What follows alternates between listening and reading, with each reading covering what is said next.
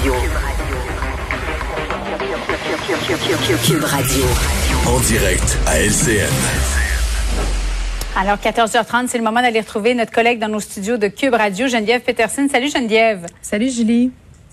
Tu voulais revenir sur le point de presse du premier ministre hier à, 17 h. Euh, tu sembles être resté sur ta faim. Ben écoute, euh, j'avais des attentes. Tu sais, quand on a un point de presse à 17 h, puis on s'en est parlé hier, on s'attend quand même à des annonces euh, majeures. On était dans une ambiance. L'heure est grave, là. Ben oui, puis on se disait, mhm. on, va resserrer les mesures. Les cas sont à la hausse. Il y avait la question des variants. Moi, dans ce temps-là, je me fais un gros bol de chips. Tu sais, je mange mes émotions, puis je me dis, ça va mal, mais c'est pas grave. Au moins, j'ai des chips.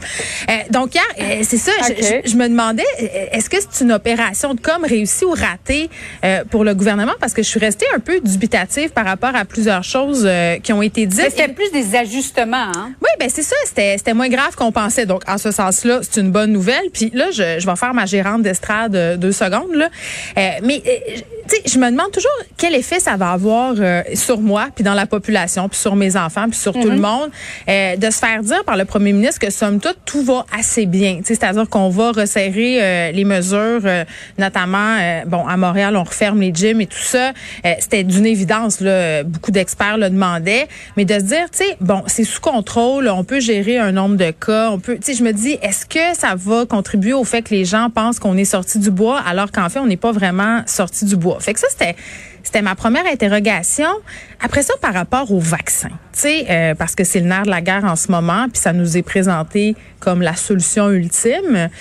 Euh, mm. Tu sais, de dire qu'on est vraiment bon dans les vaccins. Tu sais, ma mère me disait tout le temps, Julie, puis je pense que c'est un bon conseil. Elle me disait, euh, tu sais, tu peux te comparer toujours dans la vie à pire que toi, mais l'idéal, c'est de se comparer à mieux, pour s'améliorer.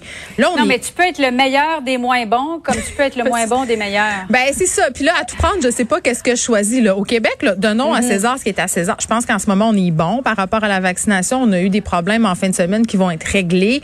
Mais il faudrait pas se péter les bretelles parce que, bon, l'Ontario nous suit, là, 104 000 personnes vaccinées hier. Est-ce qu'on va être bon deuxième longtemps près de la Saskatchewan? Puis on peut pas se fermer les yeux puis se dire, ben écoutez, ça en ce moment, le Québec est premier, là. Et, oui, c'est ça. Au-dessus de la moyenne canadienne. Exactement. Mais, pour combien de temps? ben, c'est ça. Puis pour combien de temps? Puis est-ce que ça va si bien que ça? En tout cas, moi, je pose la question, tu sais, hier, on se parlait des profs.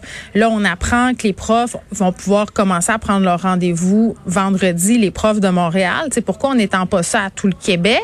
Ça, c'est une autre question. D'ailleurs, tu trouves pas ça compliqué, Geneviève? Parce que là, on 60 ans et plus partout à travers le Québec, 55 ans et plus AstraZeneca sans rendez-vous, maladie chronique, il faut regarder quel type de maladie chronique il s'agit. Euh, les travailleurs essentiels, mais seulement à Montréal. Ça commence à être mélangeant, non? C'est ça à quoi ça me fait penser? Ça me fait penser. Euh, tu sais, l'année passée, là, quand on était sur le bord de tous sortir notre galon à mesurer, là, tu sais, pour mesurer les distances, là, parce qu'à un moment donné, là, c'était comme. Deux mètres? Deux mètres. Un mètre cinquante. Là, c'était en dedans. Là, c'était dehors. Tu sais, pour vrai, nous qui sommes là-dedans chaque jour, là, ça devient mêlant. Moi, il faut quasiment que je me colle un petit papier sur mon bureau pour me souvenir de qui peut être vacciné quand où.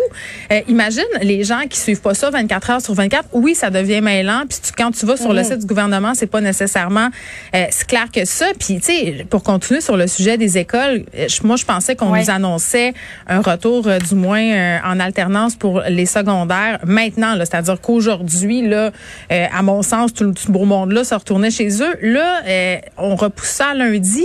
le feu a le temps de prendre quand même pas mal d'ici à lundi avec les variants et tout. on a quand même mm. des situations qui sont préoccupantes dans des écoles à Québec. Je, je recommence à dire pourquoi on vaccine pas les profs dans ce là Donc, je, je sais pas. J'avais l'impression que les choses n'étaient pas si claires que ça hier, qu'on communiquait plus ou moins bien. Puis quand le premier ministre nous dit, ben écoute, moi, ça me dérange pas de changer d'idée, je comprends. Là. Puis honnêtement, c'est vrai qu'ils prennent les décisions qu'ils prennent au moment euh, bon X avec les informations qu'ils ont. Ça, c'est une chose. Mais de dire, ben, on aura profité de deux semaines de liberté, puis c'est bon pour la santé mentale. Cette liberté-là, moi, j'ai envie de connaître son prix ça va être à quel prix? Quel type d'été on va avoir? Il a dit, hein, avril, c'est le, le mois de tous les dangers. le mois de tous les dangers. Que tu penses vraiment qu'au mois de mai, on, va s'en être sorti? Je ne sais pas, mais je vais dire ce que le premier ministre a dit. Prudence, prudence, prudence. C'est ce qu'il a dit. Sinon, on retourne au couvre-feu à 20 heures. C'était la menace. oui, effectivement. Merci beaucoup, Geneviève. Bon après-midi à toi. Merci.